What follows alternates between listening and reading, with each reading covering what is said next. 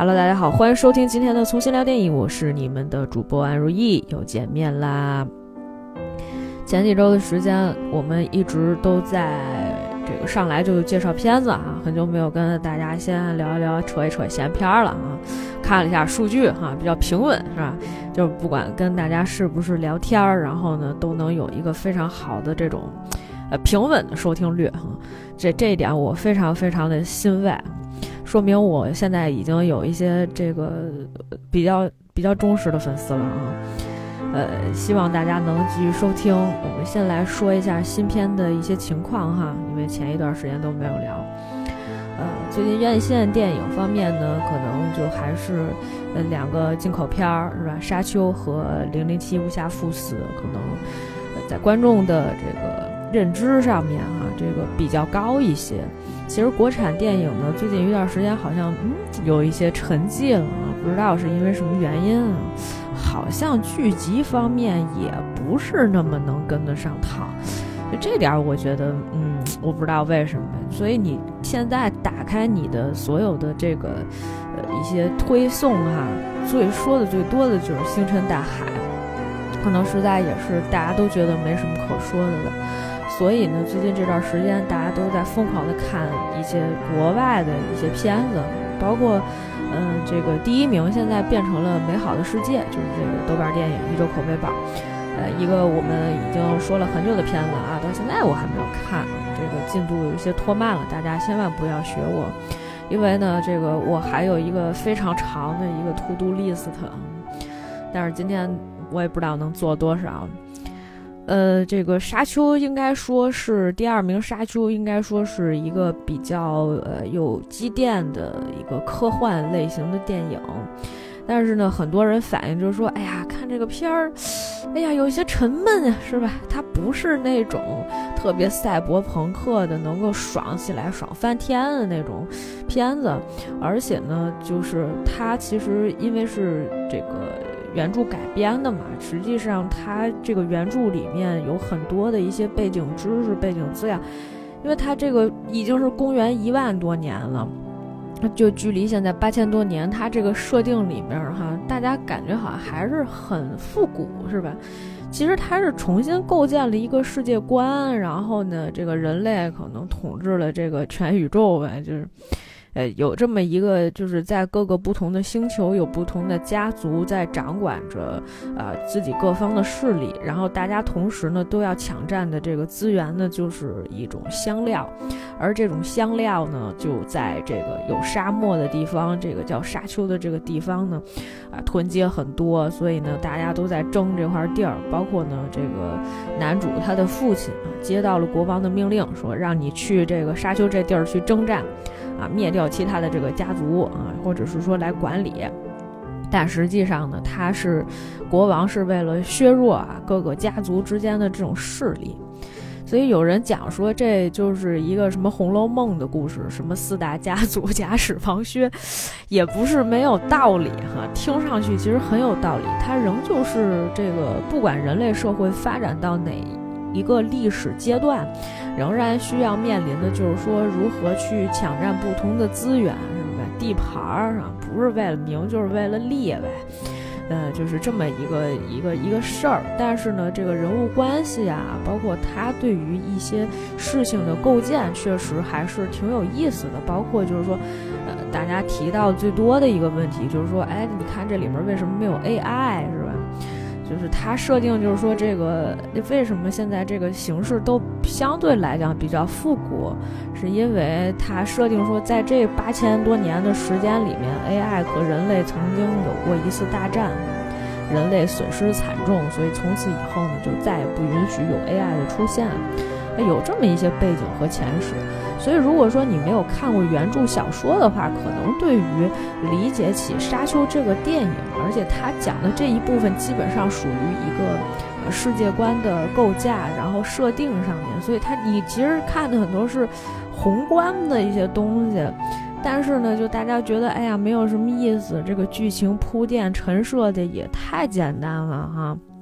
尤其是这个男主老老是在说自己的梦境，是不是？小甜茶哈，动不动就想跟人家那个有一姑娘谈恋爱，但是那姑娘后来又背叛了他，哎，就到底发生了什么？就一直在铺这个前史。非常像一个美剧的节奏哈，如果是一个剧的话，可能大家看起来会更加开心一点儿。不过还是推荐大家要去电影院感受一下它这个，呃，IMAX 啊，不要看那个 3D 的。其实 3D 的真的没什么意义，国外都没做 3D，应该是，所以大家就对这个 3D 深恶痛绝。呃，沙丘啊，就是有机会可以去看一下。当然了，你要是想看爽的呢，就去看看零零七。至于说零零七什么样呢？其实我也不太知道，因为我不想花这个钱去电影院看这种片子啊。虽然 James Bond 有很多的这个魅力值，嗯，但是我可能作为一个女性观众，向来不太喜欢这样的一些这个，也其实它也算强情节吧，但是对我来说不够吸引我。这个再说另外一个片子《奇迹》啊，我们过一段时间可能还会回来再说这部片子。呃，这个是一个韩国今年也算比较大热的一个影片了。上一次我忘了有没有说过啊？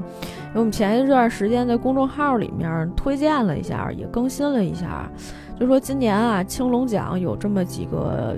这个影片，然后提名了比较大热，第一名是《摩加迪沙》，这个我们前一段时间可能已经聊过了一下哈，没没有就是说做特别具体的介绍，但是稍微聊了一下。然后呢，就是《资山鱼谱》，这是一个历史剧。过一段时间呢，我希望能有时间跟大家来分享一下这个片子。其实这个片子确实挺有意思的啊，看这个简介。呃，而且呢，它应该是以也算是比较有这种历史沉淀感的一个一个片子啊。不管就是咱们，呃，对于他们韩国的这个文化哈，有什么样的这个想法，总之呢，就是人家有优点呢，我们还是要学一下。这就跟你去看一个人，去辩证的了解一个人是一样的。另外呢，就是还有一个就是胜利号，今年这个。宋仲基呢，也是凭借这部电影拿到了今年青龙奖的最佳男主角的提名。片子还没有看，但是呢，好像评分不是特别高，是一个未来设定。但是呢，甲方是 Netflix，也就是说呢，这是宋仲基拍的一个网大，是吧？所以大家也不要抱太大的这个期待值啊。嗯，然后这个另外一部呢，就是今年这个《奇迹》。其实呢，就是今年你会发现，在青龙奖的，就是这四部作品里面，可能有三部作品都是基于一些史实来改编的作品，而且呢，就是非常的深入人心。《奇迹》呢，讲的是一个很小的故事，它讲的就是说，在一个这个韩国的一个小地方、小村庄里面，哈。呃，有这么一个地方，它呢通勤十分的麻烦，就是如果大家要出这个镇子，必须要去坐火车，可是呢又要走很久，因为呢车站离他们这个村镇呢又很远，而且呢他们如果想要去这个车站，得顺着这个铁道里面，得得有这么一个山洞哈，进这个山洞里面才出去以后才能到车站。但是呢，就是会有很多危险呀，因为你没有一个准确的时刻表，你就很难判断说进这个山洞里面会不会这个时候火车突然之间就来了。于是乎呢，就是这个就很难。所以呢，奇迹其实它本身有一个副标题哈，叫做呃给总统的一封信。这个男主呀，从小的时候就开始给他们的总统寄信，就是说，哎，我们有一小镇，说总统你能不能够，呃，这个下一个总统令是吧？给我们这地方呢，就能能有一个车站，这样大家比较方便。这只是故事的一个开始。那么，在这个故事的延续过程当中，男主朴正民饰演的学霸呢，就经历了很多这个关于爱情和亲情的故事。因为他后面有一挺大的一个反转。呃，这个如果大家不想去被剧透的话，我建议大家去看一看，我也就不在这里面多说了哈。总之呢，这是一部有呃真实的这个事件为基础改编出来的一个虚构的一个电影。但是呢，就他的这个情感十分的真挚，所以呢，大家就都很喜欢，特别是我啊。像我这种呃感情比较丰沛的，很容易被这样的故事所打动。所以呢，这个我们大家有有兴趣的话，可以看一下。过一段时间呢，我们等我这个补完了一些片子，我们可能会来再来聊一下。呃，其他的片子我觉得也没什么可说的啦，因为那个最近这段时间没做功课，做没做功课，大家一听就能听出来，就是看了几部电影啊，是吧？呃，好意思讲吗？不好意思讲。不好意思讲那么我们就话不多说，进入今天的一个主题。我们今天来聊的这个胸榜，我们已经很久没有聊过这个，呃，有一段时间没有聊过惊悚片了。虽然惊悚片其实是我们一个比较常驻的一个节目了，之所以没有怎么聊，是因为前一段时间觉得说。哎呀，我们进入了一种比较模式化的一个状态，或者是说它进入了一种套路。因为当你发现你看的这种恐怖片越来越多的时候，嗯，你会发现很多的片子它有很多类似的地方，而且呢，就是说，呃，不仅套路上面很相似，而且大家也会觉得，哎，没有什么新意。那到底一个什么样的恐怖片才能够更吸引我们？我呢就找了一部这个八几年的片子来看一看，因为这个凶榜呢，当年是讲说就是什么这二十年来最恐怖的一部电影哈，我就看了，我就从昨天晚上看看到现在是吧？呃，因为昨天昨天确实有很多事儿啊，新买了一个手机，然后呢再换这个，就是更新所有的东西，然后就说啊看两眼，结果我发现呢就是，嗯。我觉得科技进步确实是给这个电影哈，就是尤其是恐怖电影留下了很多的这个印记。前期我们看到的一些恐怖电影之所以它不够恐怖，是因为它在服化道上面还缺乏一些想象力，或者是说，就是虽然我们有一些想象力，但是在拍摄实现起来呢，却相对比较困难一些。所以就是，嗯，整体上来说，如果你你去看这个胸榜，你会发现胸榜里有很多的，包括这个，你看这个海报哈，它有很多这种打打绿光的地方。反正打绿光的地方就是已经是恐怖的地方了，然后再放一些这个烟雾缭绕哈。但是随着这个拍摄技术的不断更新，到了九十年代的时候，你会发现有很多非常棒的这种。呃，恐怖电影的出现是吧？包括那个前一段时间大家喜欢说的《七月十四》，但《七月十四》呢不是最恐怖的，在我心目当中有几部非常恐怖的电影哈，也都是我们今天就只讲香港的恐怖电影。那么就包括比如说《阴阳路》，《阴阳路》的第一部里面可能是三个故事吧，还是四个故事？啊，我记得那个印象最深的就是那超墓碑嘛。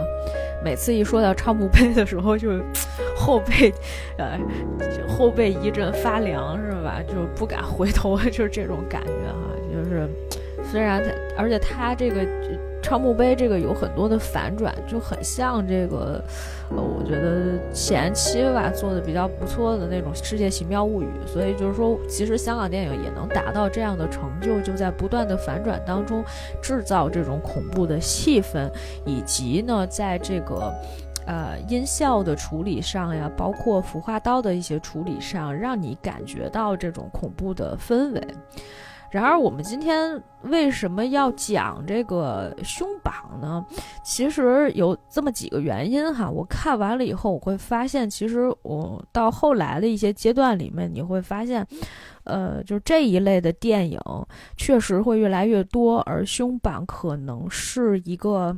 打下基础的这么一个打底子的这么一个片子，为什么呢？因为其实啊，这个男主，我们现在就先来简单介绍一下故事剧情。男主秦祥林在这个影片里面，第一开始的时候，他就是一个郁郁不得志的这么一个。这么一个这个青年哈，可以是青年，虽然已经成家了，而且呢，他老婆呢也怀孕了，老婆呢还是一个家里比较有钱的人啊，这个也不算说多有钱，但是至少家里面有厂子啊，自己爸爸开了一个胸罩厂，啊，这个八十年代啊，呃，如果开了一个厂子，应该还是相对来讲比较富裕的啊，至少是一个小康之家。但是秦祥林演的这个阿强呢，这个人就哎呀，就不想在自己岳父那里工作，而且呢，工作一直特别不顺心，啥啥一直都特别不顺。说白了吧，这人一直就走背字儿。走背字儿能走到什么程度呢？就是他有一次啊，去一个公司里面应聘，他刚跟这个大老板聊完天，啊，人家说了，哎呀，我觉得没什么问题啊，你明天可以上这边来上班啊。结果第二天，刚要去人家那儿去应征，是吧？这这个结果呢，老板就死了。老板死的时候呢，这个被人家抬出来，好像是被一个员工啊，因为那个员工被辞退了以后，要跟老板有仇啊，就复仇把老板砍死。这个老板被推出来的时候，这个人不是已经死了嘛？因为阿强过去看看的时候呢，人家那个血还蹭到了他的裤子上，哎呀，这个他就心情很不好。从此以后呢，就是他一直都是这种比较低谷的时期哈，特别是有会遇到了一些问题，比如说电视里面突然出雪花啊，然后，哎，就是奇奇怪怪的。但是呢，他还是在报纸上面看到了一份工作，这份工作呢，就是让他去大厦里面去做一个保安。开始的时候做保安呢，就他就有点疑神疑鬼，疑神疑鬼呢，其实有一些原因哈。呃，这个我们不得不说，其实，人在某些时候是会有他的一些气场存在的。呃，我不知道大家有没有这种感受哈。虽然我现在说这个话的时候，呃，可能多多少少也有一些，呃，这个呃迷信的成分在哈。但是呢，其实就是某些时候，它是一种嗯感受，就是有些人能感受，有些人感受不到。呃，就是我我我记得我有一段时间哈，就是我呃各种事儿都不是特别顺利的时候，第一是我比较怕冷，就是我自己感觉可能阳气不是特别重，你知道吧？平时我是那种不太怕冷的人，虽然现在瘦下来了啊，膘没有以前那么肥了，但是仍旧是说啊，冷是会有一些冷，但是不是那种从骨子里的那种冷。呃，而且呢，有一些时候你就会发现说，哎，我这段时间这是做什么什么不顺利啊？有没有这种时候？就是觉得，嗯，自己的时运或者是说运气在一段时间并不是很好，稍微有一点点事情的时候呢，哎，你就发现你挡不住，你扛不下来，就是这种这种感觉，它是一种心灵上的一种心理上面的一种。缺失啊，这个时候你就特别容易得病啊，就是那种，所以有一些时候啊会疑神疑鬼，就甭管是不是，我觉得有些时候是身体上的原因。总之呢，哎，阿强在工作的时候呢就经常疑神疑鬼的，因为他就是要值夜班啊，晚上的时候要在这个大厦里面，大厦都没有人了，而且呢，就是他还经常会看见，比如说人家楼上是那种。办公的是那种这个公司什么的租的这个大厦，楼下呢这个一二层什么的是一个商场，然后这商场呢晚上这灯啪一下突然之间就灭了哈，然后他就特害怕。呃，他当时呢是跟他们的一个这个领班儿吧，一个大叔叫做汉叔，然后他就跟汉叔说：“这个，哎，刚才这个灯灭了。”汉叔说：“哎，行行行，别别那个疑神疑鬼的了，这有什么呀，是吧？那想太多了。说这个东西就是专门会灯坏了，专门会有人修的，是吧？这大厦呢时间也不短了，所以呢。”有一点这个问题啊，很正常啊，不要想太多。同时呢，汉叔就把他介绍给了另外几个同事，包括肥仔呀、香港先生啊，还有小丁，啊，这个他们大家一起在工作的时候呢，哎，就也算慢慢熟识起来了嘛。那阿强呢，呃，这个也得慢慢融入到他们这个氛围里。结果呢，一天晚上，这个刚值完班，人大家就说：“那走吧，咱们去吃早茶去吧。”香港人嘛，对吧？怎么能不吃早茶呢？早茶一天的开始，一上午就结束了。哎，结果呢，他就不去，是吧？他就不去。呃，就回到家，回到家呢，发现这个，哎呀，他老婆其实呢，那个时候呢，他老婆就有一点点这个精神不太正常了，呃，而且呢，这个孩子呢，反正也快快生了啊，就老婆挺挺大肚子。有又又是一天晚上。他呢和肥仔这个郑则仕啊，他和肥仔呢一起值班，值班的时候呢，他就接了一个这个对讲机的这么一个对这个通话，反正就是对讲机里面跟他说，汉叔说啊，这个刚才有一个电话过来了，办公室里面应该是你老婆打来的，说可能你这个老婆要生了。阿强就急急忙忙的说：“那走吧，那个坐电梯去吧。”肥仔说：“不行啊，我得上个厕所呀，呀，这个肚子不太舒服。”结果这个，但是阿强急啊，然后呢，所以他就赶紧就就是说：“那不行不行，我不能等你了，我老婆可能要生了。”他就赶紧下电梯。结果呢，没想到他这个坐上电梯以后呢，这电梯就不太正常了。这大电梯就开始冒绿光，就不不正常的时候都老老冒绿光，冒绿光，而且呢会渗水，从下面渗来水。关键问题呢是不仅仅是冒绿光，而且你会听见小孩子的这种嬉笑的声音啊，而且孩子是非常恐怖的一种东西，在我们小的时候，幼小的心灵里面。以前啊，总有这种哎呀，小孩子笑呀、嬉闹呀，我的妈呀，就是你都能吓死，因为孩子本来就不是那种会在晚上出没的，对吧？家里面都管得很严，或者是说，哎，你就经常听到什么外面那个孩子哭啊什么的。我记得我前一段时间好像还听过这么一个呃案例啊，也是一个别的电台他们播的嘛。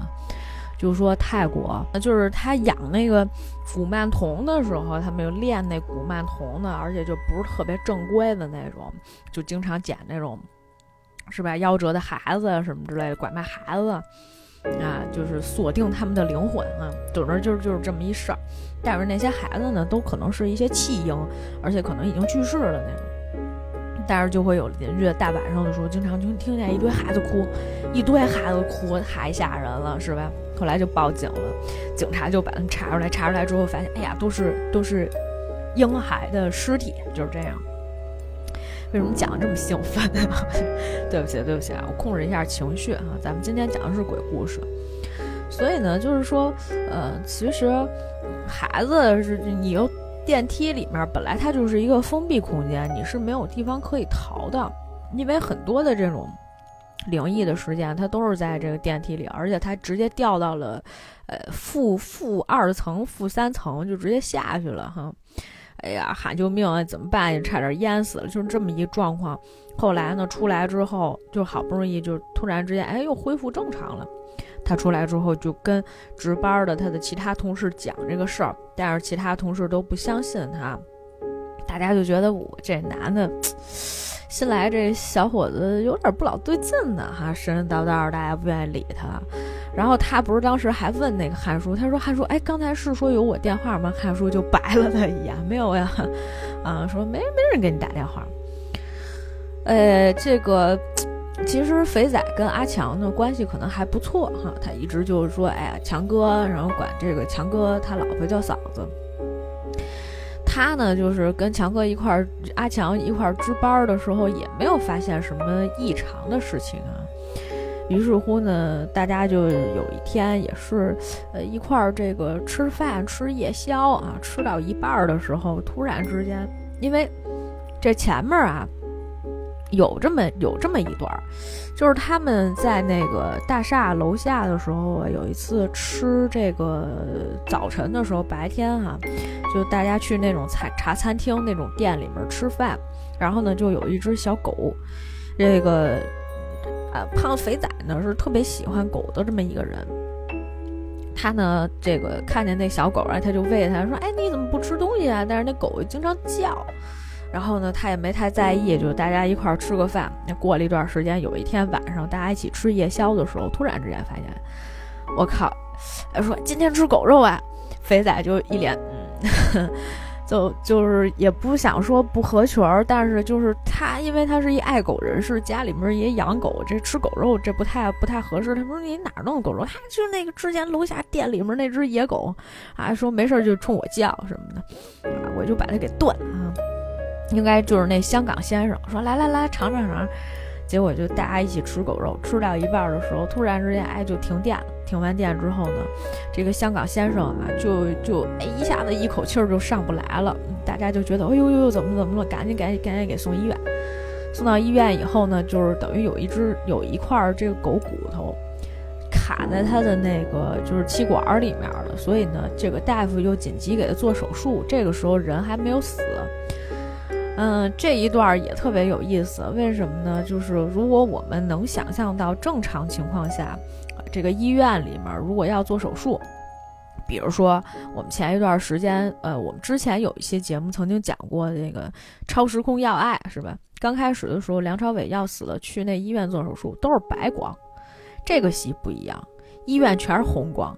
我也不知道这些大夫是不是跟那儿洗胶片呢，是吧？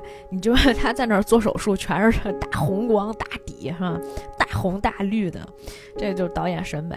但是那几年好像就是这个这个这个导演还挺顺风顺水的。这导演叫什么呀？啊，于允抗，啊，就是还导演还挺顺风顺水的，所以这个也挺逗的。这个可能是之前的一些这个。孵化道的一些处理吧，灯光上面就这么打的，就打一大红光。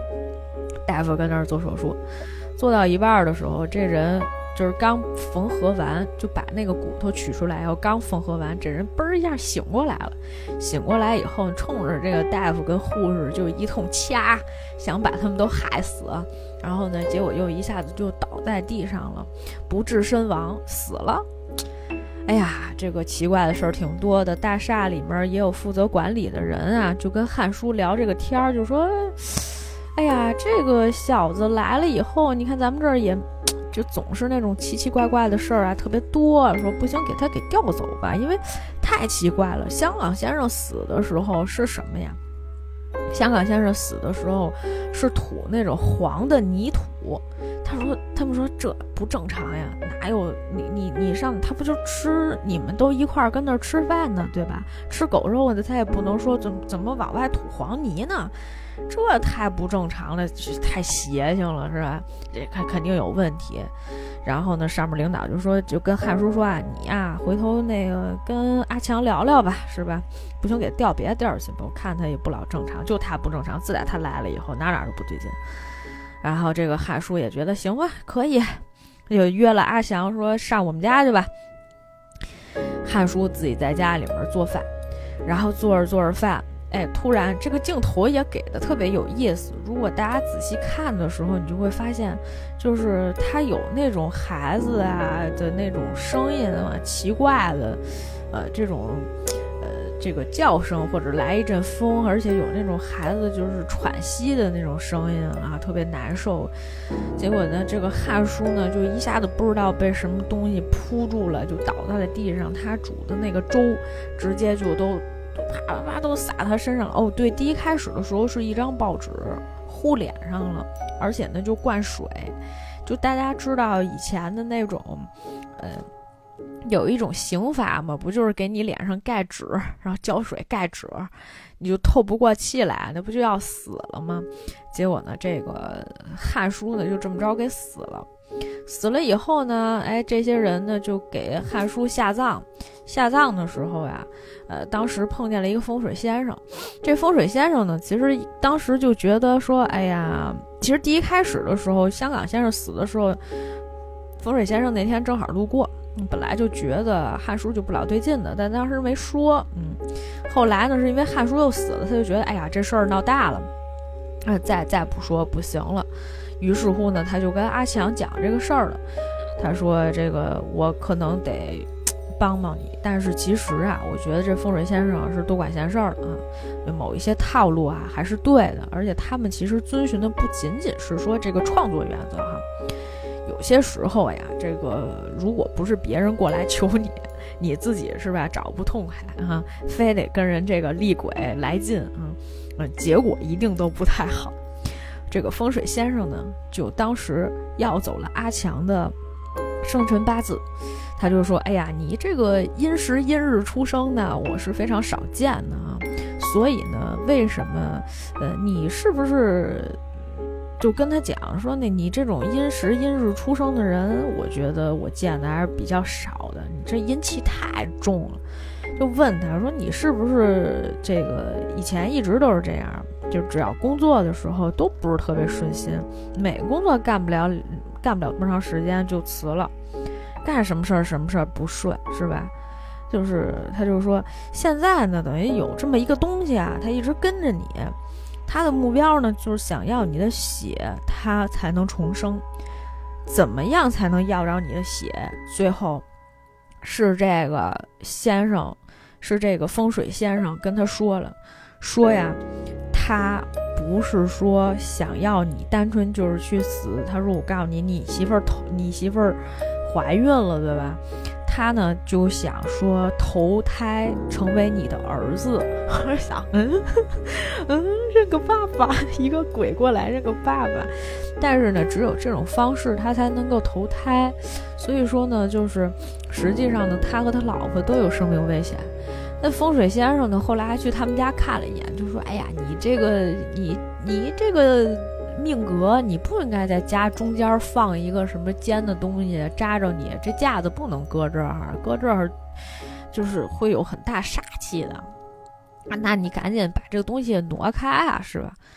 结果他挪开了之后，那个风水先生走了，他老婆就开始不高兴了，因为他老婆怀孕的时候，从怀孕那天起，他老婆气色一直特别不好看，就是那种白不呲啦的，是吧？又黑眼圈儿啊，又经常神神叨叨，啊，第一开始说自己不吃内脏，后来又买了好多内脏，说话的时候啊，阴阳怪气的啊，就越来越奇怪。那天呢，就他把这架子搬走，他就说，那个为什么把这架子搬走？他说啊，有一个风水先生过来看了一下，说那不太合适啊，就说那个比较碍事儿。我说我就搬开了嘛。他说我这刚收拾完，他老婆说我这刚收拾完啊，又有人过来捣乱。没事儿，听别人的干嘛呀？说你放那儿，你放那儿怎么了？说那个影响你吗？你有什么不好的？就反正就开始说他们，就跟他老不对付。哎呀，这个弄得就是特别烦啊，就是他也很烦。而且呢，后来这个事情就越演越烈了，就包括其实开始的时候，就是你前就是那个他不是经常他要去那个，呃，大厦里面，人家是是人家先生风水先生说了，你得去拿这个符啊，给他这个大厦贴上这么几个地儿，我要把他的天灵、命脉、阴穴这几个地儿都封死，我就想知道他到底要干嘛。怎么样才能有出口，是吧？在这个节骨眼上呢，肥仔有时候会帮这个阿强去照顾一下他老婆。在这个点上哈，我其实是有一些不太理解的，可能他俩就倒班儿吧。反正因为后来这个肥仔也不干了嘛。肥仔之前不是养狗吗？第一次肥仔的这个狗见着阿强的老婆的时候，就玩命的叫。叫的特别凶，哎呀，这个肥仔没办法，肥仔说这样吧，我给你拦一辆出租车，然后呢，你就跟着这出租车，您坐那出租车里面，我呢开车跟着你，然后把你护送回家就完了。就其实这事儿吧，本来就挺奇怪的，嗯，我觉得动物某些时候是有一些灵性的，当你身上的一些气场带到这个动物，觉得说它就。觉得哎呀，你这个人杀气很重的时候，就是会动物就是看你不爽，就经常会会冲着你乱吠啊，这是很正常的一个事儿。所以呢，这个当时就一直都是不好啊，一直都是不好。而且呢，肥仔呢，终于还是有一天，是吧？就已经就是在大厦辞职了，不干了，说我走了，是吧？嗯，结果呢，还是出了这个车祸，也不算车祸，他就停在中间一个有雾霾特别大的一个地方啊，而且绿光一冒起来，你也知道，妈的，完了，要出事儿是吧？嗯，他这个车呃往上飞了一下，又掉下来，然后这个。人的这个脸上啊，就有各种这个有一大洞，他那当时那个服化道也做的不是特别好，就能看出来是他贴的那么一块东西，但是你也知道是个什么意思。然后最后这车呢还自燃了，啊，就是这个后现代的技术里面就是会弥补一些空白。如果说你哪年再重新拍这个胸榜，肯定不是这个样子。总之呢，哎，肥仔也去世了，就剩下呀这个。就剩下阿强一个人孤军奋战了。风水先生也是因为中了这个小鬼的圈套，然后他在大厦里面呢就被这个小鬼害死了。而且呢，当时后来是这个阿强亲眼见到了这个小鬼，然后当时阿强就跟他说：“说你为什么要这么害我？”人家小鬼说了：“因为你拦了我的路。”你呢？就是你的目的呢，就是不想让我出生。我的目的呢，就是想投个胎。嗯，咱们俩是有什么仇是吧？所以呢，我反正还有那么两天，我就能顺利投胎了。我哇哈哈哈哈啊，是吧？特别开心。这个阿强就特别不爽。但是呢，这风水先生死之前告诉阿强一件事儿，就是说你回家把你们家灶台砸了啊，这是他的一个一个一个一个出口吧，可能是一个命脉的这么一个地儿啊。哎，回家就砸到灶台。他一砸灶台的时候，他老婆肚子就疼，哎呦，疼的那钻心啊，挠心挠肺的，哎呦，特别难受。抱着他大腿说：“你还不如让我把我也把我也杀了就得了。”阿强呢就不忍心，嗯，是吧？就对他这个老婆，所以说呢，他最后还是没有做这件事儿。但是呢，老婆生完了这个孩子以后，他不是在大厦里面一直努力吗？想通过其他的方式啊，不让这个孩子顺利的投胎，不让这个小鬼顺利投胎，做了很多工作，但是最后他老婆还是把孩子生了，而且他老婆生完孩子以后气色特别好，就是他导演特意拍了一个镜头，有这么两三两三个变化。就是从这个女的刚生完孩子那种脸煞白，然后变得哎有那么一点点白，有那么一些肤色，然后最后到完全变成了就正常人的那种肤色那种样子。生完了这孩子，大家抱着孩子回家，这个时候呢，呃，这个男主还没有出现，嗯，阿强还没有出现。直到后来，就是阿强呢，就是在那个大厦里面痛不欲生啊，一边捶地一边说：“为什么是我啊？为什么选我？哎，我真是太惨了！”就自己在那儿哭。然后呢，之后他又想起来风水先生跟他说的，就是说你必须得让这个孩子啊，得得得那个，就这孩子不能活，不然的话，他化成肉身，你们夫妻两个就会。完蛋了，你们两个就会变成妖孽，这对你们两个人不好。于是乎呢，就是在电影的结尾的时候，最后一个镜头，就是这个阿强用他的这个，就是拿了一什么大斧头吧，就他老婆刚抱着孩子刚回家，他拿一斧头冲这孩子砍了过去，啪，这个电影一定格啊，戛然而止。哎呀，在这一段电影里面哈，就是我看了一下评论，我也深信不疑的觉得，就是说，到底男性是对生孩子这个事情有多大的恐惧，你知道吧？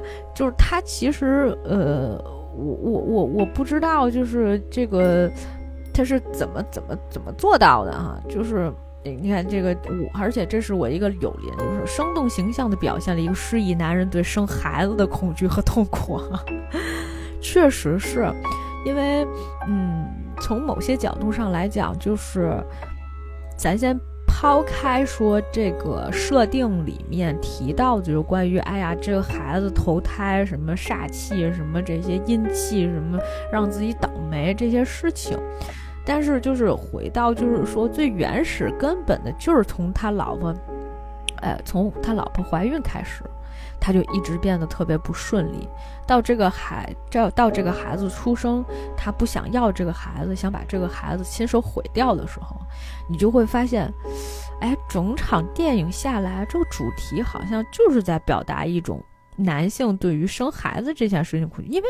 女性没有，女性一直觉得不管我受苦受难，是吧？这孩子终究是我的亲生骨肉，我不会每天疑神疑鬼。这孩子再怎么样，对吧？这是我的孩子，他没有给我造成什么困扰。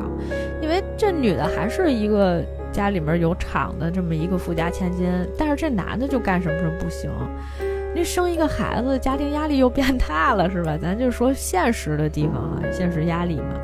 就这这这个压力就变大了，所以呢，就是他可能甭管这个先生说的对不对，就是这个这个男主哈，他第一是给别人带来了很多厄运啊，周围的人都死了，结果呢，他现在还要这个把所有的这个呃一些责任推卸到一个孩子身上。所以我觉得这可能某些程度上哈是这个片子的一个主题。嗯，我觉得也挺有意思的哈。就这来，我们就是整体为什么就简单讲一下这故事，讲的也很糙。今天 为什么简单讲这个故事？就是我们其实某些时候啊，都要回来再探讨一下，就是它的主题到底是什么样子的。以前我。嗯，刚开始的时候没有就是接触，或者是说对于创作这个方面不是特别懂的时候，总在想一个问题：到底是先有主题呢，还是先有故事？后来我渐渐的明白了一个道理，就是其实啊，某些时候是一个创意性的一种东西。我们在做一些尝试，或者是说我们突然觉得有一个好玩的段子，我们是不是可以把它发展成为一个故事？当它成为一个故事之后，它自然而然会产生一个主题。那么，这个主题某些时候也是这个片子所要传达出来的中心思想。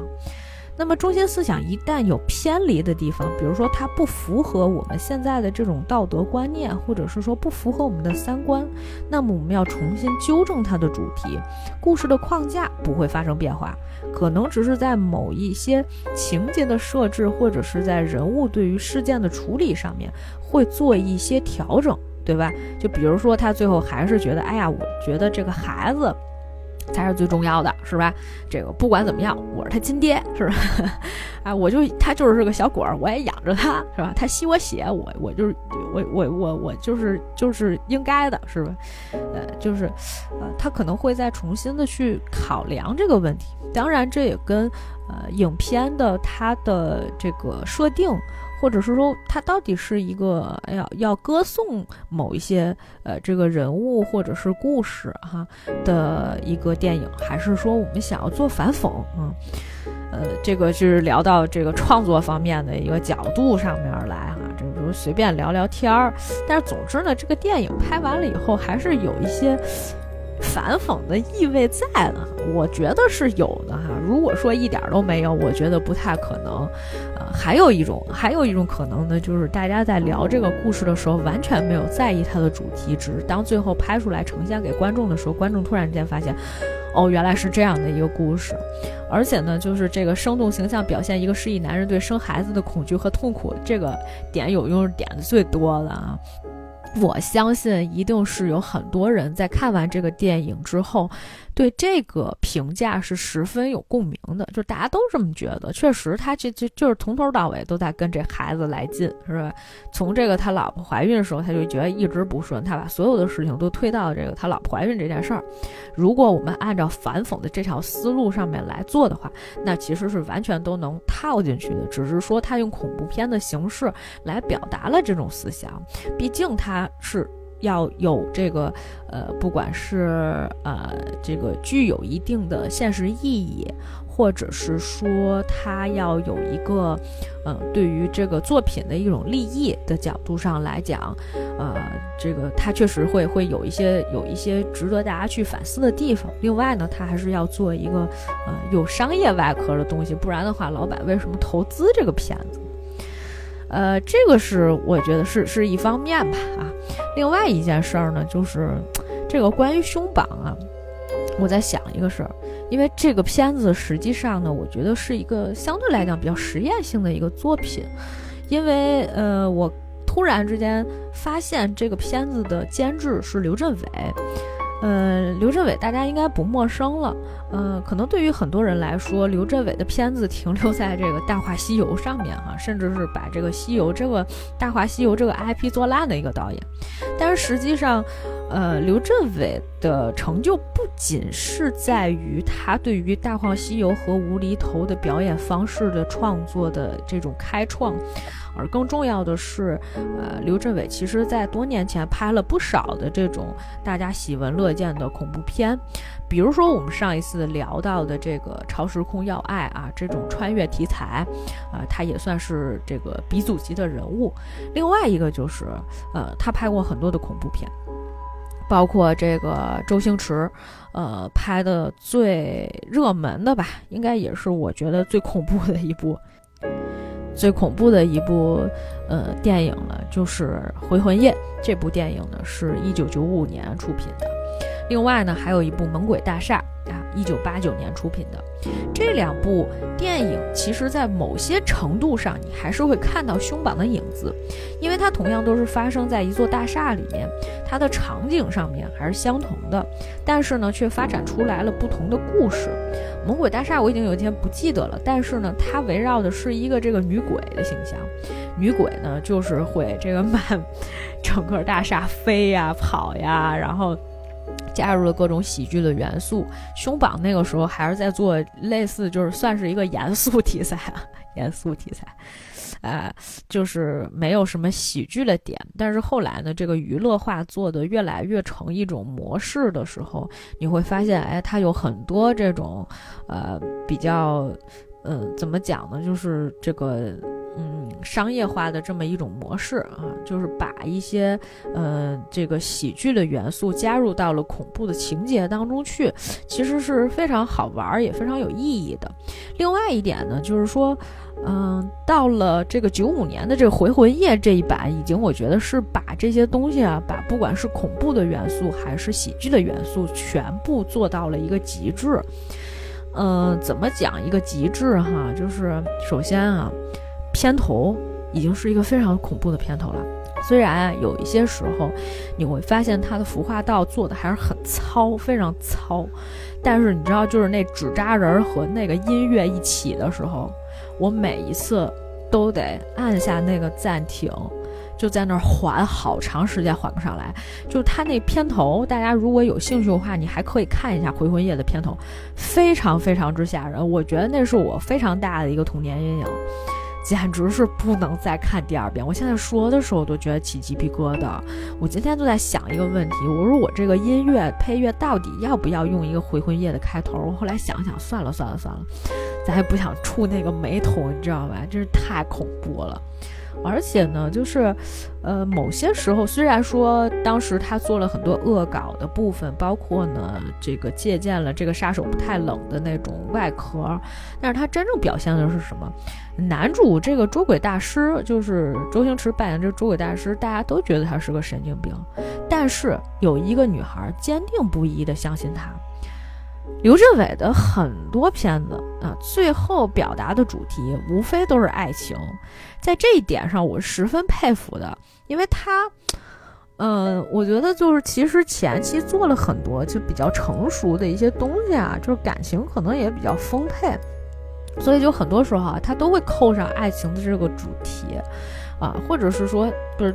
当年大大家讲那个《大话西游》的时候嘛，就觉得说，那你觉得他在说一个 A 主题，但实际上他在给你你你觉得他在演一个 A 主题，但是他说的是 B 事件，根本就是呃两个东西放在了一起让你去看，就有一些时候你是看不清的，而且就是过了很多年之后，你才突然之间发现哦，他在。一本正经的胡说八道，或者是说他所谓的胡说八道是另外一个系统里面的另外一个主题，呃，所以说我觉得胸榜某些程度上应该是。啊，一个实验性质的一个作品，而且呢，秦祥林倒是蛮适合这个角色的，就是那种怂了吧唧的，然后你又觉得也不算说阴气特别重，但是就是那种弱鸡的小生，而且就是觉得，哎呀，我这个失忆，我不得意，都是因为我老婆怀孕，然后这孩子出生是吧？把所有的这些全部推卸到一个孩子的出生的身上，这是非常不公平的一件事情。所以呢，这个我我我觉得就是今天今天讲了这些哈，就是因为好多时候我们在探讨一些影片的时候呢，都会呃再重新把它的这个主题拉出来再看一眼。这就是为什么有好片子和烂片子区别呢？就是说。嗯，有些时候你要看到这里面的他的一些这个三观到底是什么样的，是正还是不正？我们应该用什么样的角度或者是态度去看？因为最近我发现。呃，很多的片子哈，包括就是我们现在看到的一些作品，可能都涉及到这样的一个问题。嗯，很多的时候，这个创作者在做他们的这些作品的时候，会不自然的带上他们的价值观，以及他们的世界观，他们是如何去看待所有周围的人和现在正在发生的事情。这个其实挺有意思的，特别有意思。而且我最近一段时间的感受就是，呃，除了我们可能在某一些在看片子的时候，哈。当然，我说的这可能对于普通的观众要求过高了，因为普通的观众可能他就是想看看片子，然后开心一下，并没有说一定要，呃，这个，呃，并没有说一定要要有个啥结果，或者是说去思考那么多问题。但是对于呃，就是想要去思考问题的朋友，我觉得我给你的建议就是在每一次看这种类型的片子的时候，除了我们。要这个以一个观众或者以一个上帝的视角去看待一件事情的同时，你还是要把自己就是抽离开这个故事之后，还是要回归到那个故事里面去。呃，这个，哎，我讲这件事情，我感觉只能意会不能言传哈。嗯，所以就是我我我觉得今天这个分享哈，其实也只是说。嗯，怎么讲呢？就是作为这样的一期节目，或者每周都跟大家来聊聊天的这么一种方式吧。那么我们会在未来的一些呃时间段里面啊，就是还是希望能跟大家多聊一些好的片子。呃，这个呃胸榜这一期呢，就将当做一个比较应景的这么一个话题哈。因为前一段时间我一直在说，我觉得这个。哎，北京，因为到了寒衣节啊，北京全都是烧纸了。我想说，嗯，是该讲灵异故事的时候了哈。那个后面吧，后面我们有有有机会再讲一个凶一点的。其实这一次我觉得就是有一些其实已经已经很凶了哈，只是就是电影在表现形式上来讲，并不是特别恐怖，而且你终究有一天会明白，就是真正搞你的那些在无形当中搞你的鬼，没有无形之中搞你的人可怕，因为那些人才是随时随地都有可能不知道在哪儿然后会出现的。这个大家慢慢理解吧，也希望大家不要就是真的有这么清晰的认知啊，还是希望大家能过得 peace and love 一点。好了，感谢大家收听今天的节目，我们下周再见。